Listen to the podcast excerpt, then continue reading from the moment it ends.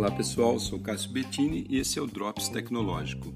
Olha aí o homem imitando as incríveis produções da natureza novamente. Estudantes da Universidade de Cambridge, na Inglaterra, desenvolveram um polímero vegetal com inspiração na seda produzida pela aranha. Após estudarem como são tecidas as fantásticas e resistentes teias, chegaram a um processo biodegradável e totalmente viável para produção em escala.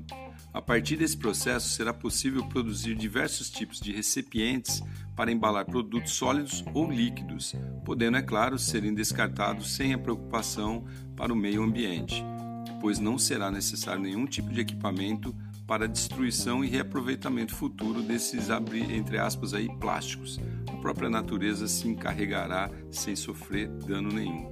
A produção de material será comercializada por uma empresa que está sendo incubada na própria universidade e já serão lançados sachês e algumas embalagens descartáveis ainda esse ano. Segundo os estudantes, o custo do processo da matéria-prima vegetal é bem acessível, o que poderá competir à altura com os produtos derivados do petróleo. Que boa notícia, né? Esperamos aí realmente que os produtores do setor migrem em massa para esse novo e rico processo. A natureza agradece. Sou Cássio Bettini compartilhando temas sobre tecnologia, inovação e comportamento. Até a próxima.